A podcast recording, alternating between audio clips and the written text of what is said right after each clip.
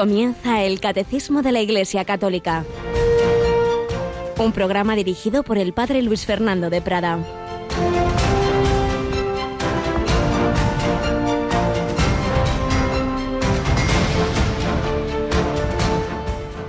Le llevaron a Jesús, a un ciego, pidiéndole que lo tocase. Él lo sacó de la aldea, llevándolo de la mano. Le untó saliva en los ojos, le impuso las manos y le preguntó, ¿Ves algo? Levantando los ojos dijo, veo hombres. Me parecen árboles, pero andan. Le puso otra vez las manos en los ojos. El hombre miró. Estaba curado y veía todo con claridad. Alabado sean Jesús, María y José, muy buenos días. En este miércoles 20 de febrero entramos ya en el último tercio de este mes más cortito y hoy el Evangelio de la Misa nos habla de esta curación de este ciego. Fijaos que los milagros de Jesús, las curaciones, y aparte de, del significado histórico que tuvieron y de la manifestación de la divinidad de Jesús, tienen también un significado simbólico para nuestra vida espiritual. ¿Qué significa la ceguera? Pues no ver las cosas como son realmente. La realidad es como Dios la ve, obviamente. Y la fe es ver las cosas con los ojos de Dios decía la encíclica Lumen Fidei, la primera del, Papa Francisco, que ya había dejado prácticamente también terminada el Papa Benedicto, ver las cosas con los ojos de Dios. Pero solemos verlas al modo humano. Estamos ciegos muchas veces para las cosas sobrenaturales. Necesitamos ser curados. Y Jesús, a este hombre, fijaos, lo sacó de la aldea. Podemos ver ahí un signo de cómo, si uno está en un entorno y que le hace daño al alma, pues el Señor nos quiere liberar de esa mundanidad. Lo sacó de la aldea llevándolo de la mano, qué bonito detalle. Jesús, buen pastor, coge a la oveja en sus hombros o nos lleva de la mano, como ese padre y esa madre que lleva al niño pequeño, llevándolo de la mano. Le untó saliva en los ojos frente a ese miedo de tantos hombres a un Dios lejano que imaginan justiciero, Emmanuel, Dios con nosotros, se acerca, nos toca, nos lleva de la mano. Le untó saliva en los ojos, así como el otro día habíamos una curación eh, del sordo mudo, en la que Jesús también metía los dedos en los oídos y en su misma lengua. Le untó saliva en los ojos, le impuso las manos, como hace el sacerdote en el sacramento de la confesión o penitencia. Y le fue curando en dos pasos. Primero veía borroso y luego ya definitivamente, claro, también otro símbolo. Normalmente el Señor va sanando nuestra alma de una manera progresiva. Y he visto a veces en una confesión milagros, una persona un cambio radical, pero lo más habitual es que va haciendo su efecto poco a poco, la gracia nos va sanando. Sea de una manera o sea de otra, lo que está claro es que Jesucristo mm, ha venido a sanar los corazones heridos, afligidos, como están los nuestros, todos de una manera o de otra, por la soberbia, por, por la ira, por la lujuria. Nos hacen tanto daño y nos hacen incluso desfigurar la realidad. Esa famosa frase, ¿no? Cuando uno no vive como piensa, acaba pensando como vive. Muy verdad. Si uno pues está dejándose llevar de los vicios, luego tú háblale de la moral. Y dices, sí, sí, pero es que no hay peor ciego que el que no quiere ver. Particularmente decía Santo Tomás de Aquino que la lujuria produce ceguera del espíritu. Uno no, no va a ver las cosas como Dios las ve si está enfangado en el vicio de un tipo o de otro, sobre todo de tipo más carnal, etc. Por eso todos necesitamos pedir a Jesús que sane nuestro corazón, que nos dejemos curar por él, que nos dejemos llevar de la mano, que seamos humildes y muy particularmente que nos dejemos imponer las manos, como hace, ya digo, el sacramento de la penitencia. Bueno, tenemos de nuevo hoy con nosotros a Cristina Rubio. Buenos días, Cristina. Muy buenos días, padre. Una escena bonita, ¿verdad? La verdad que sí. Evangelio, que nos enseña pues esa cercanía de Jesús que nos quiere curar. Bueno, aquí uno sigue con la voz tocadilla. Creo que ayer llamó una señora a decir, no, hombre, que no se preocupe el padre Fernando, que no tiene tan mal la voz. Le agradecemos mucho, ¿verdad? Esos ánimos y cariño, pero hoy sí que de vez en cuando a lo mejor la tos me ataca y se hará lo que se pueda. Hoy hay que valorar el esfuerzo de que podemos tenerle una mañana más, aunque sea con la voz así un poco mm, peor. haremos lo que se pueda. Muy bien, pues vamos adelante y los que sí que han hecho muchísimo son esos hombres y mujeres que, que, han sufrido tanto por el Evangelio, como lo siguen haciendo ahora tantos hermanos nuestros en tantos lugares del mundo, y como lo hizo este obispo rumano del que estamos hablando estos días, Alessandro Todea. Seguimos escuchando su testimonio.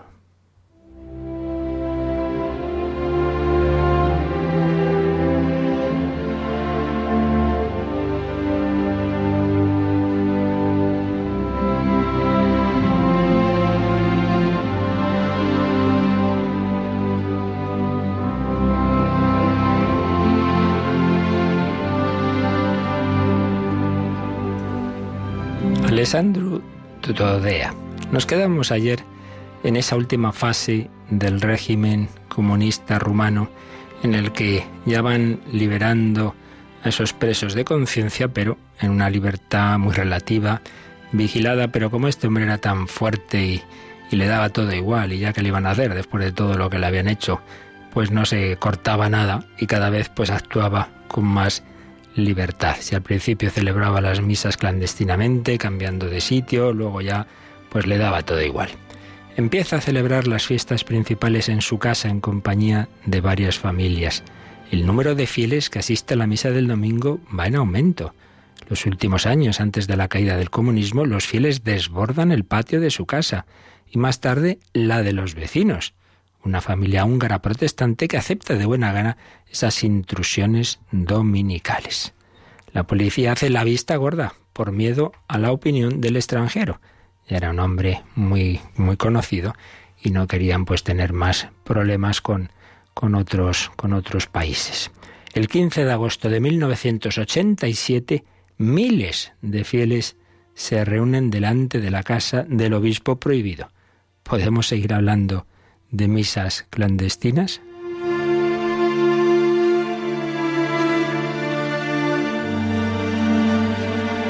Con motivo de la conferencia sobre la seguridad y la cooperación en Europa que se celebró precisamente en Madrid en 1981, Monseñor Todea, junto a otros dos obispos prohibidos, envía un, memorándum denunciando la persecución que sufre su iglesia. Lo contaba así.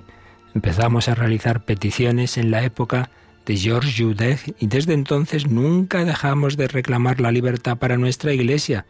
En total hicimos 35 peticiones que ocupan más de 300 páginas. No está mal.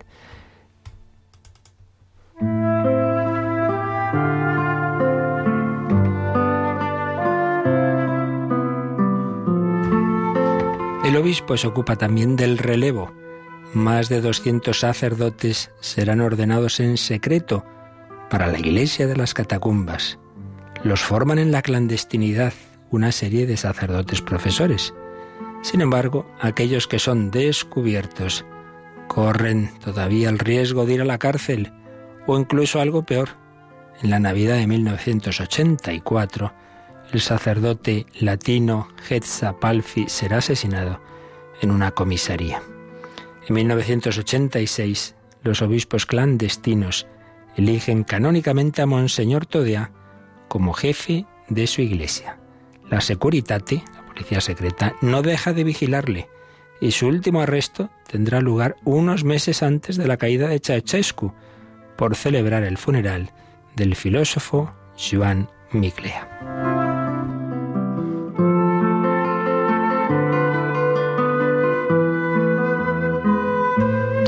Llegó ese año 1989, que los que ya tenemos cierta edad recordamos muy bien aquellas imágenes increíbles de cuando se iba saltando el muro de Berlín, iba cayendo y como esas como fichas de dominó desde el gran movimiento que se había impulsado en Polonia con solidaridad y luego lo que ocurrió en Alemania, pues empiezan a caer como fichas de dominó esos regímenes comunistas del este de Europa y precisamente fue Rumanía donde esa situación tuvo más sangre.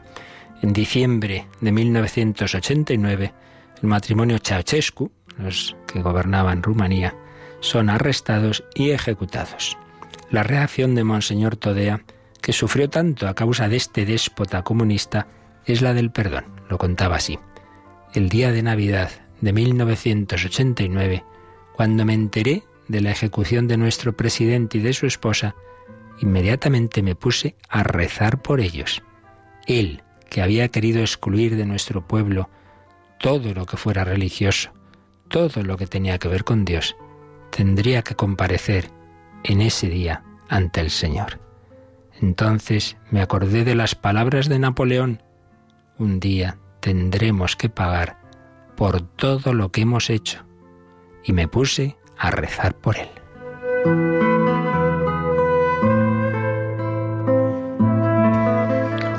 Qué reacción. Un hombre que había sufrido tanto, tanto, tanto bajo ese régimen que había visto torturar y matar a hermanos sacerdotes y obispos, bajo esos jefes déspotas comunistas, cuando muere el último, pues su reacción es rezar por él, que el Señor tenga misericordia de él, acordándose de lo que había dicho Napoleón. Un día tendremos que pagar por todo lo que hemos hecho, lo cual no deja de ser una buena meditación para todos nosotros. No podemos actuar así como si no tuviéramos que dar cuenta de nuestros hechos. La revolución del 22 de diciembre de 1989, cuya heroína principal será la católica Doina Cornea, abre un nuevo capítulo en la historia de la Iglesia Unida Romana y de su principal responsable. Por si alguno no tiene claro, hablamos de la Iglesia Uniata. Unida son las iglesias mm, orientales de rito oriental, pero unidas a la Iglesia Católica. Son católicas, pero de rito oriental. Y son las que Stalin y otros déspotas quisieron que se hicieran ortodoxas, no católicas, que, que se separaran de, de Roma. La revolución cambió definitivamente un estilo de vida que muchos creían eterno, declaró Monseñor Todea. Y en el marco de ese nuevo estilo de vida, el 31 de diciembre de 1989, el presidente del Frente de Salvación Nacional publica un decreto que anula ciertas leyes con el fin de fijar la situación legal del antiguo culto greco-católico, a lo que me refería antes.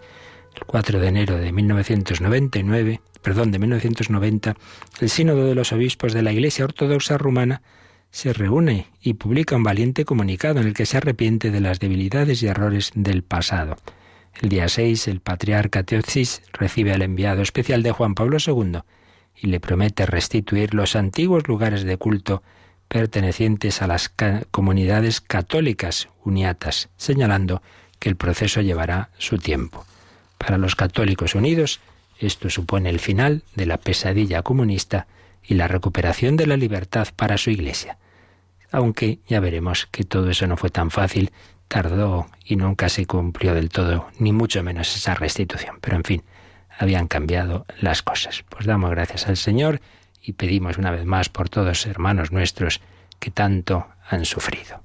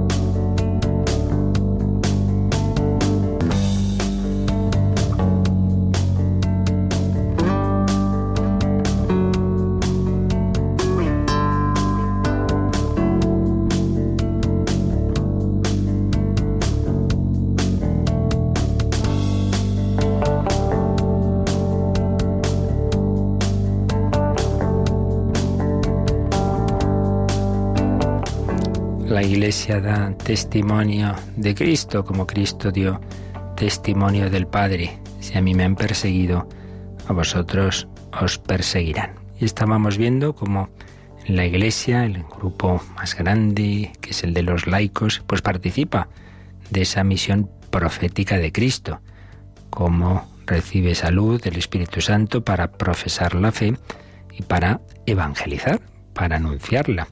Y veíamos ayer comentando en 905 que esa evangelización de los laicos y de todos desde luego, pero de manera especial de los laicos, tiene básicamente dos formas. Una, la primera y principal, el testimonio de vida. Lo primero que evangeliza es que te vean pues una persona feliz, centrada en, en Dios y desde esa relación con el Señor, pues con caridad, con amabilidad, con alegría, saber llevar los problemas, los sufrimientos, pues con, con una esperanza, con un sentido, el tener paciencia, el tener, el perdonar, pues claro, eso es lo primero y principal, el testimonio de vida, el testimonio. Pero no hay que quedarse ahí, no basta una mera presencia. Antes o después, pues surgirán ocasiones de que expliques por qué vives así, quién te da esa fuerza, esa alegría, esa esperanza, ese pues no hundirte ante la muerte de, tal familiar, etcétera, ante o ante esa ruptura de una relación querida. Es, es el Señor y de él hay que dar testimonio también de palabra lo que veíamos, testimonio de vida y testimonio de palabra. Más al acabar este apartado haremos un, resumen un poquito de, todo ese eso que llamamos evangelización o apostolado. Pero vamos a ver también dos numeritos que, que siguen dentro de este apartado de la participación en la misión profética de Cristo, que nos hablan de uno de ellos, pues de formas ya más particulares y que eso no todo el mundo tiene por qué hacer. Lo que hemos visto antes, dar testimonio de vida y dar testimonio de palabra, aunque sea simplemente decir, pues sí, yo soy católico, pues sí, pues yo voy a misa, pues sí, yo creo en Jesús. Eso todos, absolutamente todos. No hace falta ser de ningún grupo, no hace falta eh, estar en un movimiento, no hace falta recibir un encargo del párroco o del obispo, sino que por estar bautizado y confirmado estás llamado a dar testimonio. Pero en cambio hay y otras formas más particulares que no todo el mundo tiene que hacer. Y de ello nos habla el número 906. Vamos con el Cris. Los fieles laicos que sean capaces de ello y que se formen para ello, también pueden prestar su colaboración en la formación catequética, en la enseñanza de las ciencias sagradas, en los medios de comunicación social. Bueno, pues ya veis, aquí un número más particular que nos habla de tres campos posibles, no para todos, sino para aquellos fieles laicos que, dice, sean capaces de ello y que se formen para ello. Y nos ha hablado de tres campos, los, la catequesis, la, la enseñanza de las ciencias sagradas y la participación en los medios de comunicación social. Lo más extendido, como sabemos, es la catequesis, la formación catequética, que no solo es de niños, sino que también hay catequesis de jóvenes, de adultos, pero claro, mm, como bien dice, pone como dos condiciones. Uno, que sean capaces de ello. A lo mejor hay personas que no tienen un mínimo de, capacidad para, para, para, la enseñanza, para la catequesis. Hombre, no es tan difícil, ¿verdad? Por lo menos a, los niños, pero bien, un mínimo de cualidades pues, pues hacen falta. Que sean capaces de ello y que se formen para ello. No puede ser que, por desgracia, a veces pasa, es que pues simplemente porque a uno le gustan los niños, pues hay quien, quien se apunta de, catequista y uno dice, pero bueno, ¿este qué idea tiene? Si está diciendo barbaridades y esto que dice no es lo que enseña la Iglesia. Eso es muy importante. Y no digamos en profesores de religión. Lamentablemente también ocurre que por razones profesionales o el tipo que sea, hay quien, quien, quien quiere dar clase de religión, quien ha sacado los títulos necesarios, pero luego uno se entera de que las cosas que dice no, no es la doctrina de la Iglesia, sobre todo en el campo moral. Y uno dice, hombre, esto no es serio, porque el, que enseña eh, como profesor de religión católica está enviado por la Iglesia Católica a que la gente sepa lo que enseña la Iglesia Católica. Entonces, si yo voy a un concesionario de una determinada marca de automóvil porque quiero ese, ese tipo, pues quiero esa marca. Resulta que el que está ahí me dice, mire, le voy a decir la verdad, yo que usted me iría a otra marca. Uno se quedaría bastante perplejo, ¿verdad? Y pues, ¿qué, empleados más curiosos tienen aquí? Pues estas cosas pasan, ¿no? A ver, lamentablemente en la iglesia, que uno a veces oye cosas de profesores, de catequistas, y no digamos si resulta que son un mismo sacerdote, que uno dice, pero bueno, uno tiene derecho a, cuando uno va a un sitio católico a recibir lo que enseña la Iglesia Católica. Que luego no lo quiere, pues muy bien, vaya a otro sitio, pero por lo menos no, no, no, no armemos líos, ¿no? Tengamos claro que, que aquí, pues, pues esto, esto es la doctrina católica. Si usted no está de acuerdo con él, pues déjelo. Entonces, bien, eso es súper importante, evidentemente. Claro, a veces puede ser simplemente, pues esto, por poca formación. Por eso, por eso, Es importante, fundamental. No, no, no puede el párroco coger así 30 catequistas, sale y ya está, adelante. Hombre, habrá que formarlos, habrá que ver pues qué saben o qué no, y tener reuniones con ellos, y, y bueno, y en cualquier caso, tener presente que hoy día, hoy día digo en comparación con hace 40 años, esto está más fácil en cuanto que tenemos este catecismo, precisamente que estamos aquí comentando, catecismo mayor de la Iglesia. Pues hubo bastantes años en que, bueno, los catecismos que había eran muy antiguos y, bueno, no respondían, digamos, a, la, cultura actual, pues con, con la profundidad con que responde este, que conoce bien nuestro mundo y que sintetiza, pues no simplemente documentos de hace siglos, que por supuesto siempre la base es la misma, ¿no? La escritura y la tradición, los santos padres, etcétera, pero también expuesto con el lenguaje y el estilo propio de las enseñanzas de la Iglesia, del magisterio de los papas de, del siglo XX, sobre todo del Vaticano II. Sabéis que se puede considerar este catecismo como el catecismo del Vaticano II. Lo promulga Juan Pablo II, que había sido un padre conciliar, decidido partidario de, ese concilio, que participó muy activamente sobre todo en la Constitución Gaudium et Spes, en fin, es eh, un, papa del, del concilio que promulga el catecismo del concilio, como hubo el catecismo del concilio de Trento, etcétera. Pues bien, tenemos este gran catecismo y, y es lo, menos, ¿verdad?, que antes de dar una catequesis uno realmente mire aquí, pues el tema, ¿no? De, de que van. Esto que viene aquí luego se va a explicar así a los niños, desde luego, y con todos los detalles, pero tenerlo tú muy claro y en cualquier caso formarse, formarse. Así pues, primer campo en el que un laico puede decir, oye, pues, ¿por qué no dedico yo tiempo? Pues podía dedicar una, tarde a ayudar en la parroquia, pero eso implica, ya digo, primero tu propia formación y muchas veces viene muy bien, porque cuando uno tiene que explicar algo, pues eso mismo le ayuda a prepararse él. Bueno, a mí también me pasa, temas que estudié en su momento, los tengo ahora que explicar en la radio y entonces uno relee, ve cosas nuevas, profundiza, a ver esto cómo se explica. Entonces uno profundiza para uno mismo cuando tiene que explicar a los demás. Esto es así. No hay mejor manera de aprender algo que explicarlo. Entonces os animo pues a los que podáis, decir, oye, pues yo podía colaborar en mi parroquia, en tal tipo de catequesis, pero siempre desde esta perspectiva, que eso mismo te va a ayudar a ti a conocer mejor al Señor, a conocer mejor la doctrina católica, formarse bien, pero con esta, este prerequisito fundamental. Tú no vas ahí a contar tus ocurrencias. Luego tus ocurrencias servirán como ejemplos y tal. Tú vas a transmitir una doctrina que no es tuya ni mía, que es de Cristo, que es del Padre, y que la tenemos sintetizada en, en documentos, sobre todo como este catecismo, y por tanto fidelidad. No hacer esas trampas, ya digo, de uno está puesto por la Iglesia Católica en un puesto y lo que enseña no es lo que dice la Iglesia Católica. Por tanto, un campo, la catequesis. Segundo, fijaos, enseñanza de las ciencias sagradas. Puede ser, lo que os decía, profesores de religión. Entonces uno tiene necesidad de una mayor formación, claro.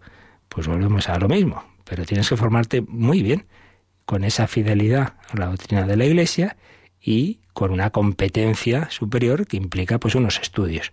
Existen, sabéis, cada vez más facultades donde se ofrecen los estudios completos de teología que hacemos los sacerdotes, pero también una versión más resumida de la teología que se llama ciencias religiosas y que bastantes laicos hacen. Bueno, también hay quien hace teología, ¿eh? eh pero evidentemente es más, más, más años, más esfuerzo, etcétera. Pero con ciencias religiosas uno ya tiene una, una base muy buena y luego, bueno, pues hay que hacer algunos cursos pedagógicos, etcétera, entonces se puede dar clase de religión, pero incluso hay laicos que dan clase de, teología, es decir, que son profesores en facultades de teología, que dan clases a sacerdotes, pues claro que sí. Hay laicos súper, súper competentes y que de, determinadas materias, estoy pensando en alguno, pues sabe muchísimo, desde luego muchísimo más que yo y otros muchos sacerdotes. Pues no hay ningún inconveniente en que un laico bien preparado pues eso, evidentemente, con esa fidelidad a la doctrina católica y la encomienda del obispo, pues enseñe ciencias sagradas. Y tercer campo, medios de comunicación social. Ajá, esto es lo nuestro, ¿verdad? Y esto es muy importante, muy importante. Porque estamos en una cultura, uno de cuyos rasgos es que es una cultura muy mediática, para bien y para mal. Se han desarrollado muchísimo los, el último siglo, pues esto es los medios de comunicación social y cada vez de más tipos, ¿verdad? Empieza la prensa, luego la radio, la televisión, internet, las nuevas tecnologías, uno lleva ya en su bolsillo un móvil, en el móvil se entera de lo que pasa hace tres segundos en, en el otro extremo del mundo. Bien, pues hay que estar, hay que estar, decía San Juan Pablo II, los nuevos areópagos. Esa palabra viene de que San Pablo, recordáis, estuvo en el areópago de Atenas, ese lugar donde se reunían ahí a discutir y hablaban los filósofos. Bueno, pues él no se cortó y dijo, yo aquí voy y he hecho mi, mi querigma. Pues tenemos que estar en los nuevos areópagos. ¿Cómo son eso? Internet, eh, los periódicos, las radios. Hay dos formas mm, desde la perspectiva del católico. Uno, participar tú, católico, en un medio de comunicación no católico. En un medio de comunicación, digamos, laico, mm, no necesariamente contrario, pero digamos, digamos neutral, si es que eso de la neutralidad existe, que no, pero bueno o incluso pues más bien con un enfoque contrario, pero mientras tú te dejen, te dejen decir lo que, lo que tú quieras, pues hay quien lo hace muy heroicamente, está en medios de comunicación que no son de la Iglesia y ahí pone su granito de arena, una posibilidad. Católicos en medios de comunicación no católicos. Y segundo, medios de comunicación católicos, que a su vez ahí pues hay muchos matices, desde los que son oficialmente eh, gestionados por la Iglesia católica como tal, es decir, que es la jerarquía la que tiene la, la, el gobierno de, esos medios, o otros, como es el nuestro, que no es así, que oficialmente no son propiedad de la Iglesia Católica, sino de una asociación civil, pero que siempre garantizan que lo que se transmite a través de estos micrófonos es doctrina católica precisamente porque siempre es imprescindible que haya el que lleva la la parte editorial, es decir, lo que se transmite, sea un sacerdote católico, pues puesto por, por la jerarquía, nombrado por ella, con ese contenido fundamental de garantizar esa doctrina católica, es decir, que el que escuche Radio María pues sepa que lo que aquí se dice pues está conforme a esa enseñanza de la Iglesia. Distintas formas pues de participar en la evangelización a través de la catequesis, de la enseñanza y de los medios de comunicación. Y dentro de los medios de comunicación, repito, pues puedes estar llamado a ser ahí un comunicador en un medio que como tal no es católico, incluso puede ser hasta hostil, o puedes colaborar en un medio de comunicación que sí es católico y que intenta, pues desde distintas perspectivas, puede ser generalista, puede ser temático, puede tener, en fin, distintos enfoques, intenta transmitir esa visión de la vida eh, que tenemos en la Iglesia. De esto, pues también obviamente hablaba la exhortación que hemos estado citando estos días con frecuencia, la Christi Fideles Laici, sobre los laicos cristianos, vocación y misión de los laicos en la Iglesia y, en el mundo. Hablaba de, de esta participación en todos estos campos y vamos a ver lo que nos decía el número 44. Allí hablaba de evangelizar la cultura. Solo desde dentro y a través de la cultura, la fe cristiana llega a hacerse histórica y creadora de historia. Esto es muy importante. Y mm, el magisterio de la Iglesia tenía muy claro, cada vez más, ya lo decía el Concilio Vaticano II, Pablo VI, Juan Pablo II, por activa y pasiva, vamos a decir Benedicto XVI, etcétera, que y estamos en una cultura, es decir, la cultura no simplemente es sus manifestaciones literarias, artísticas, no, es mucho más, es toda la manera de entender la vida. Bueno, pues lamentablemente si en su momento se generó toda una cultura cristiana, los últimos siglos van configurando una cultura no cristiana o incluso anticristiana cada vez más. Entonces es muy importante que la fe cristiana no simplemente sea una cosa espiritual, personal, individual, que se intente vivir en una cultura anticristiana, pues eso es muy difícil. La fe tiene que dar lugar, si es verdadera fe, antes o después genera cultura. Claro, normal. Le oía una chica a la que hace tiempo se tuvo una conversión y se y que ella le encantaba el rap. Y me acuerdo que decía eso. Y dice, hombre, pues si para mí Dios es el centro de mi vida, pues lógicamente el rap que me gusta mucho, pues tiene que hablar de Dios. Pues lógico, si uno tiene una fe viva, eso se manifiesta en su actuación, eso genera manifestaciones, pues también acaba creando cultura, cultura a través de distintos campos. Entonces, decía San Juan Pablo II, los fieles laicos, la Iglesia pide que los fieles laicos estén presentes con la insignia de la valentía y de la creatividad intelectual en los puestos privilegiados de la cultura, como son el mundo de la escuela y de la universidad. Muy importante.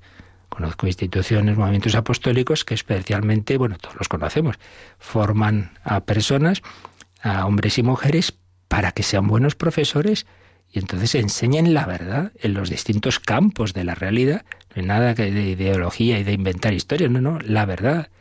Pero enseñarla desde, con ese testimonio cristiano en, enseñanzas medias eh, o universitarias, en los ambientes de investigación científica y técnica en el Centro Superior de Investigaciones Científicas, pues tenemos aquí algunos colaboradores que están ahí y son católicos. En los, en los lugares de creación artística y de la reflexión humanista. Fijaos, fijaos lo que influye la televisión, las películas. Lamentablemente en España hay poquísimos, poquísimos, algunos hay, pero poquísimos eh, directores de cine, etcétera, realizadores con este enfoque. En otros países hay más. En Italia se hace bastante cine religioso y muy bueno. España, pues tenemos algunos, bien conocidos, pero poco. Pues qué importante es. Por tanto, si alguien me escucha y, tiene esos dones, esas cualidades, pues que piense si el Señor no le llama a ponerlos al servicio de la evangelización. Entonces, veis, hay un apostolado alma a alma que todo cristiano tiene que hacer, pero luego uno puede estar llamado a hacer este otro tipo de evangelización no directo, no estás hablando con este que tienes a tu lado, sino que estás hablando a través de esa película, a través de ese artículo, a través de ese programa de radio, etcétera. Eh, cita aquí Juan Pablo II a su predecesor Pablo VI, que decía, la Iglesia evangeliza siempre que, en virtud de la sola potencia del mensaje que proclama, intenta convertir la conciencia personal y a la vez colectiva de los hombres las actividades en las que trabaja, en su vida y ambiente concreto. ¿Veis? Eso es evangelizar la cultura, eso es crear una cultura cristiana, estratos de la sociedad que se transforman para la Iglesia. No se trata solo de predicar el Evangelio en zonas geográficas siempre más amplias, sino también de alcanzar, mediante la fuerza del Evangelio, los criterios de juicio, los valores determinantes, los puntos de interés, la línea del pensamiento, las fuentes inspiradoras y los modelos de vida de la humanidad que están en contraste con la palabra de Dios. Se podría expresar todo esto del siguiente modo, seguía diciendo Pablo VI. Es necesario evangelizar no decorativamente a manera de un barniz superficial, sino en modo vital, en profundidad y hasta las raíces, la cultura y las culturas del hombre. La ruptura entre Evangelio y cultura es sin duda el drama de nuestra época. Es necesario hacer todos los esfuerzos en pro de una generosa evangelización de la cultura, de las culturas. Y finalmente, en este número 44 de, de Christi Fideles Laici, San Juan Pablo II decía, Actualmente el camino privilegiado para la creación y transmisión de la cultura son los instrumentos de comunicación social, nueva frontera de la misión de la Iglesia.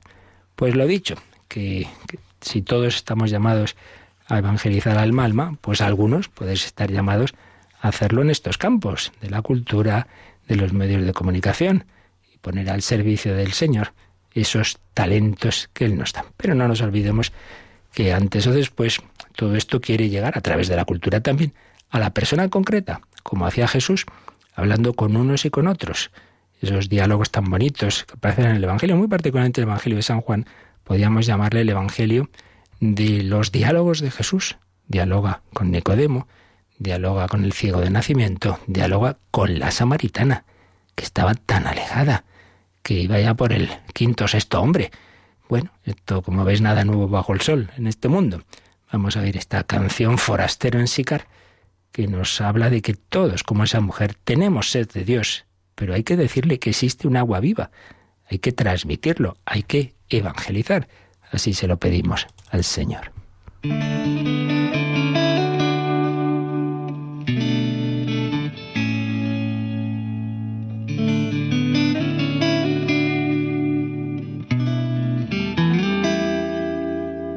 Fatigado, el camino se sentó. Solitario, junto al pozo de Jacob. Cuando tú te acercaste, era mediodía, como siempre, como cada día. Y él te pidió, dame de beber, un judío a ti, samaritana. Y te habló de un agua viva, aquel forastero en Sicar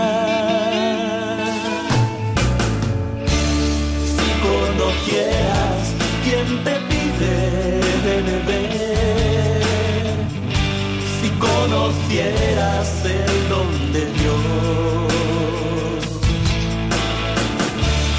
le pedirías tú a él y él te daría del agua. Que calma tu sed. Le pediste de aquel agua para no tener jamás ya que volver al pozo a buscarla.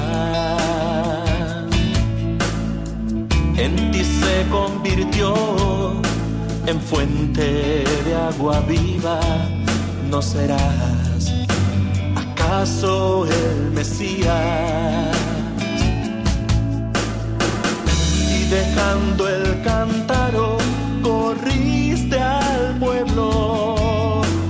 Todo lo que yo he contado, les decías. Y fueron muchos los que me creyeron por tus palabras y lo que en él vieron.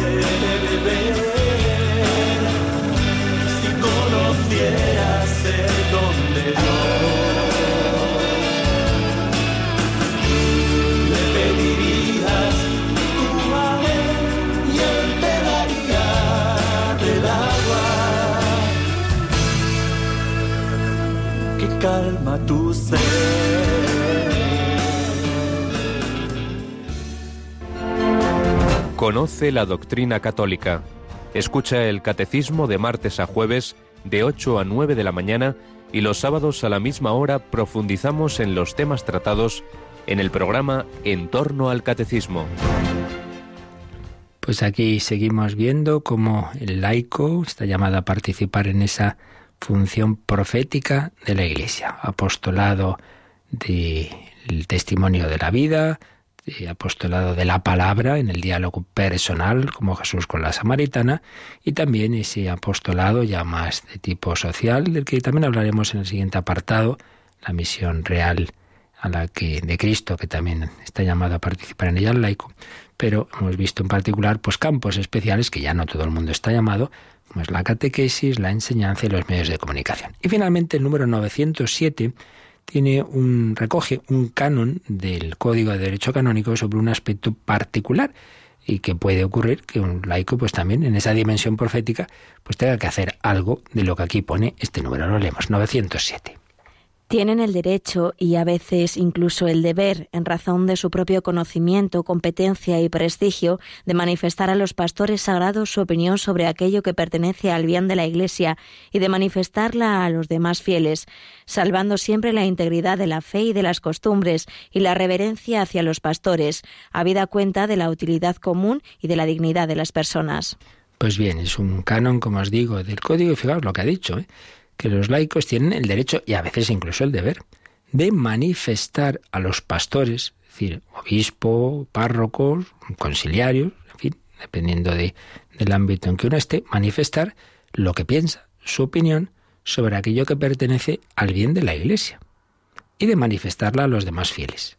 Tienen el derecho y a veces el deber. Entonces, el laico no es el que tiene que estar ahí calladito y lo que me digan y ya está. No, hombre, una persona está formada y, ve que hay algo que conviene decir, mire, yo creo, mm, señor párroco, yo, yo en fin, me, permito de sugerir esto y yo creo que tal cosa, pues hombre, creo que por eso en la iglesia hay y esos consejos pastorales, que no sea solamente el sacerdote el que dice lo que hay que hacer y ya está, pero fijaos que añade, salvando siempre la integridad de la fe y de las costumbres, claro, se presupone lo que os decía antes, que quien habla como el laico católico es eso, católico, es decir, desde manteniendo la fe, la doctrina católica y la moral católica. Yo no lo que dice, mire, es que yo creo que es mejor que la Iglesia diga que está muy bien el aborto. Pues bueno, pues, pues diga usted lo que quiera, ¿verdad? Pero por ahí no van las cosas. Pero presuponiendo eso, salvando siempre la integridad de la fe y de las costumbres y la reverencia hacia los pastores, porque lamentablemente hay personas y a veces desde posturas ideológicas totalmente contrarias, pero en lo que coinciden es en una absoluta falta de hasta de educación a veces, ¿no? En la manera de, tratar a obispos, al Papa mismo, etcétera, etcétera. Pero bueno, pero hombre, usted tiene más educación hablando con, con, con cualquier otro por ahí que, que, que hablando del, del obispo. Y de, hombre, esto no puede ser. La reverencia hacia los pastores habida cuenta de la utilidad común y de la dignidad de las personas.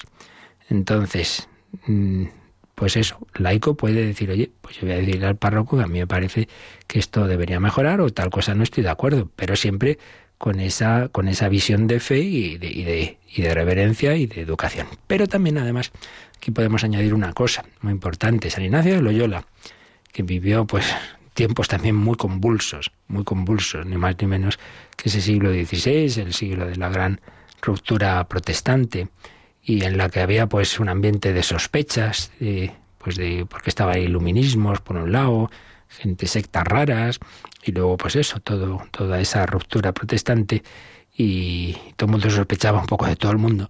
Entonces, claro, él empieza como laico a, dar sus ejercicios espirituales y enseguida levantaba sospechas, en fin, lo pasó mal, le denunciaron varias veces y tal. Bueno, entonces cuando él escribe sus ejercicios espirituales añade al final, esto parece que es de lo último que, que surge en, su, en la redacción de los ejercicios espirituales, las reglas para sentir en la iglesia, que precisamente fueron de las primeras cosas que explicó un servidor aquí cuando empezamos, empecé mi etapa en el catecismo. Bien, pues una de las cosas que dice San Ignacio, pues que claro, pues esto mismo, que, que, que, hay, que cuando uno tenga que decir algo a, a, las autoridades del tipo que sea, dice, no, no, muy bien que lo diga. Dice, pero se lo diga a ellos. Pero por desgracia, muchas veces, en vez de dirigirte a la persona a la que tienes que decirle algo y que podría arreglar determinado problema, no, no. Pues primero voy aquí soltándolo a todo el mundo y además tantas veces ocurre esto, ¿no? Que hablamos sin saber bien porque esto ya lo ve uno cuando ha tenido o tiene cargos de algún tipo de responsabilidad, pues cuántas veces hay que tomar decisiones en las que uno sabe determinadas cosas que otros no saben. Y tampoco muchas veces puedes decirlo. Entonces, desde fuera no se entienden cosas. Y, es que no siempre se puede explicar todo, por caridad, por, reserva, por diversas razones, ¿no? Entonces, a, a criticar, a murmurar, a soltar por ahí por allá. Esto, lamentablemente, hay medios de comunicación y páginas digitales auténticamente venenosas que, que lanzan auténticas calumnias, infundios y luego ya calumnia que algo queda, calumnia que algo queda. Madre mía, qué verdad es. Pues no, hombre, tú dirígete primero en privado, como dice el Evangelio. Dirígete al hermano si crees que está haciendo algo mal. Dirígete a él y no ya empezar a, propalar ahí en la parroquia. Fíjate, el párroco lo que ha hecho, no sé qué, y se lo dices a uno, a la otro. Y ya sabéis eso que decía un sacerdote. Dice, yo cuando quiero que una cosa se sepa, y cojo a dos señoras que conozco bien y les digo, mira, y esto es secreto, pero no se lo digáis a nadie. Nada, ya está, todo el pueblo ya lo sabía al día siguiente. Ese era el truco, hombre. Pues, pues vaya sistemas. Pues no, no. Hay que, lo que hay, si hay que decir algo, algo a corregir, hombre, dirígete primero a la persona competente. Y si tienes que ir a la autoridad superior, pues esto, pero hazlo. Pero no por ese camino de la de, de, propalar entre todo el mundo un montón de cosas que además ya sabéis, luego todo se va desfigurando y al final lo que había sido una pequeña discusión, pues casi uno había matado a otro, porque así somos, ¿verdad? Así pues, naturalmente que, que el laico tiene ese derecho y a veces y a veces de ver, mire, yo me siento en conciencia obligado a decir esto, porque creo que tal cosa han invitado a tal persona que sepa usted que, que, mire, yo sé esto, en fin, pues a veces hay circunstancias en que, claro que sí, el laico tiene que, decir lo que le parece bien, lo que le parece mal, pero como Dios manda pues en conformidad con esa doctrina católica, con humildad, sabiendo que la última palabra, pues el Señor ha hecho la iglesia así, jerárquica, estarás de acuerdo, ¿no?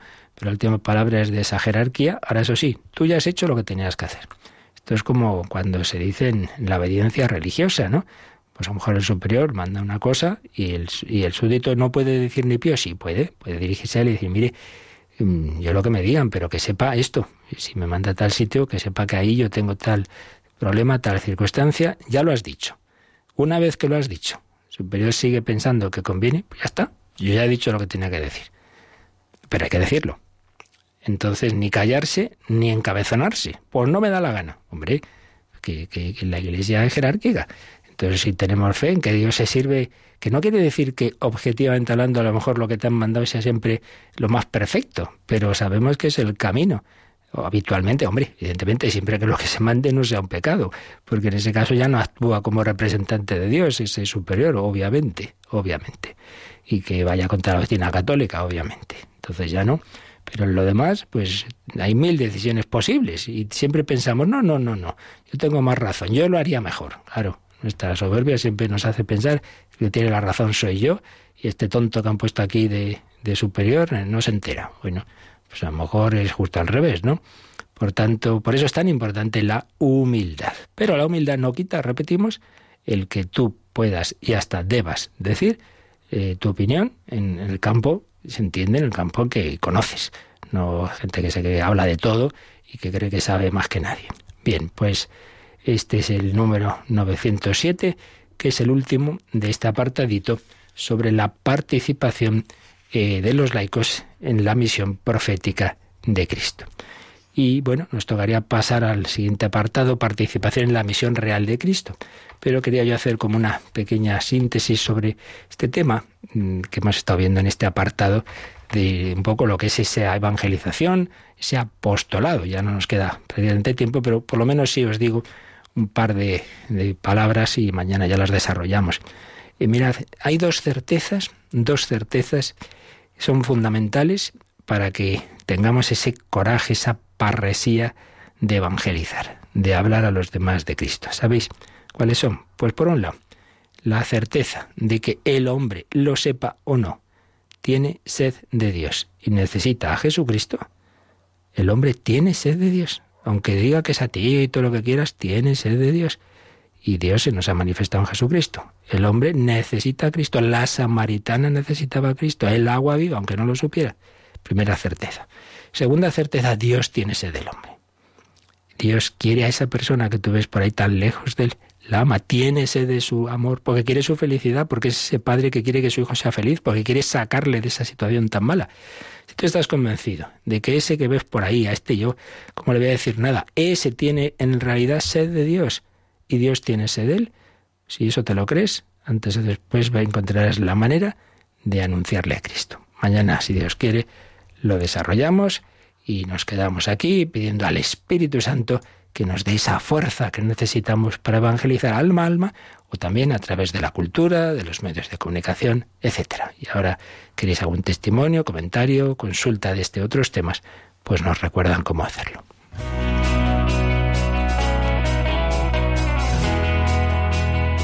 Participa en el programa con tus preguntas y dudas. Llama al 91005 9419. 91005 9419. También puedes escribir un mail a catecismo arroba radiomaria.es. Catecismo arroba radiomaria.es.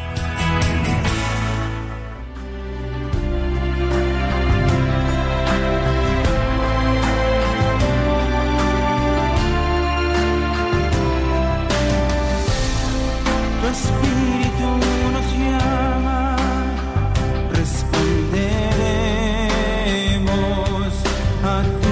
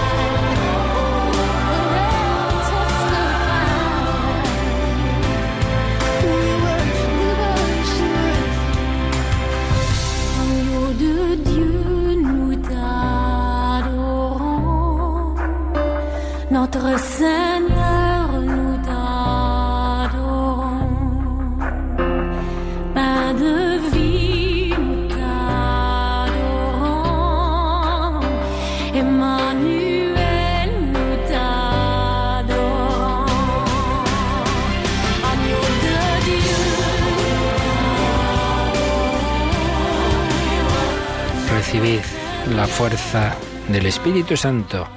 En ese espíritu podremos evangelizar, dar testimonio con la vida y con la palabra. ¿Tenemos alguna llamada, Cristina? Sí, tenemos una llamada desde Málaga.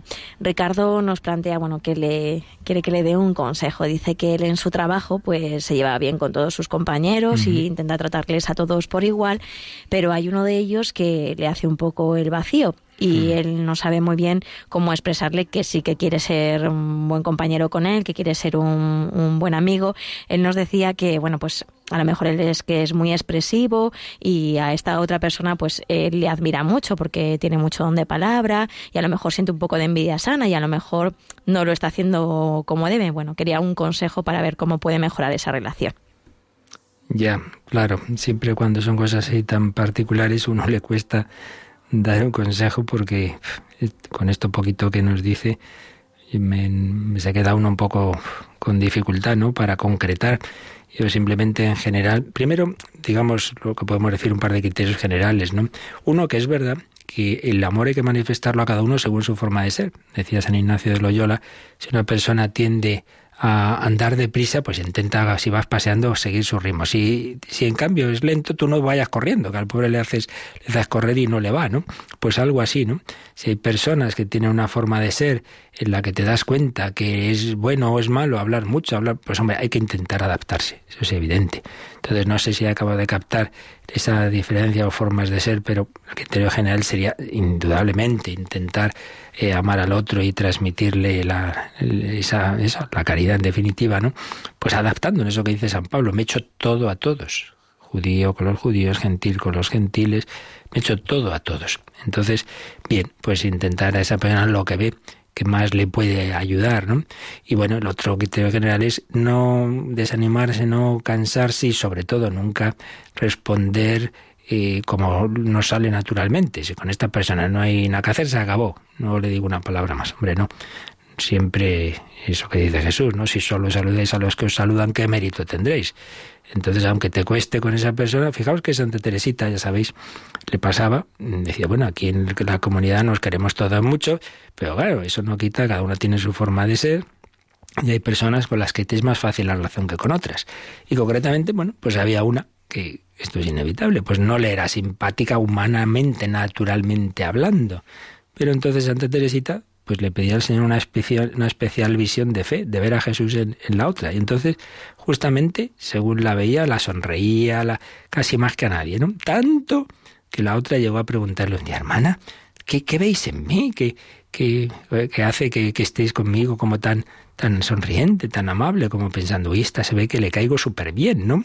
Y es que, bueno, pues Santa Teresita veía en ella a Jesús esa frase tan bonita de San Pablo, ¿no? Cuando dice y hombre, estáis a veces haciendo daños unos a otros, escandalizando al hermano por el que murió Cristo.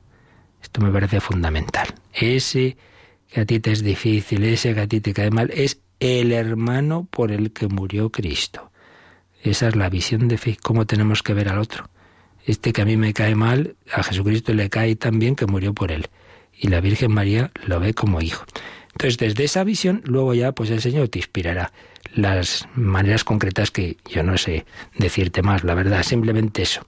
El no cansarse, el estar ahí, el saludar, el, el respetar al otro en sus ritmos, eso también es verdad, ¿eh? porque personas que, yo lo veo, nos pasa a veces los sacerdotes, intentas ayudar a alguien, una persona muy no, no, no, no, déjame ahora, no, ahora no. Bueno, ¿qué vamos a hacer? Ya, ya llegará el momento. Tampoco a veces será agobiantes, ¿no? Bien, más de eso, pues que el Espíritu te ilumine. Muy bien. Pues nada, pedimos al Espíritu Santo también que nos ayude a vivir este día y ya sabéis, evangelizar ante todo con la vida, con tu alegría, con tu caridad, pero también, cuando tengas ocasión, con tu palabra. La bendición de Dios Todopoderoso, Padre, Hijo y Espíritu Santo, descienda sobre vosotros. Y por cierto, esta noche a las 11 os espero con otro programa muy interesante sobre cómo nos hiere la vanidad y cómo Jesucristo quiere sanar nuestro corazón. Que paséis un feliz día en el Señor.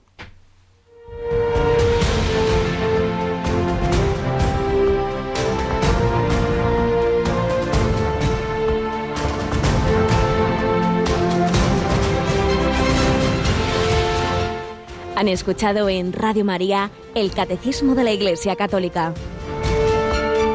un programa dirigido por el Padre Luis Fernando de Prada.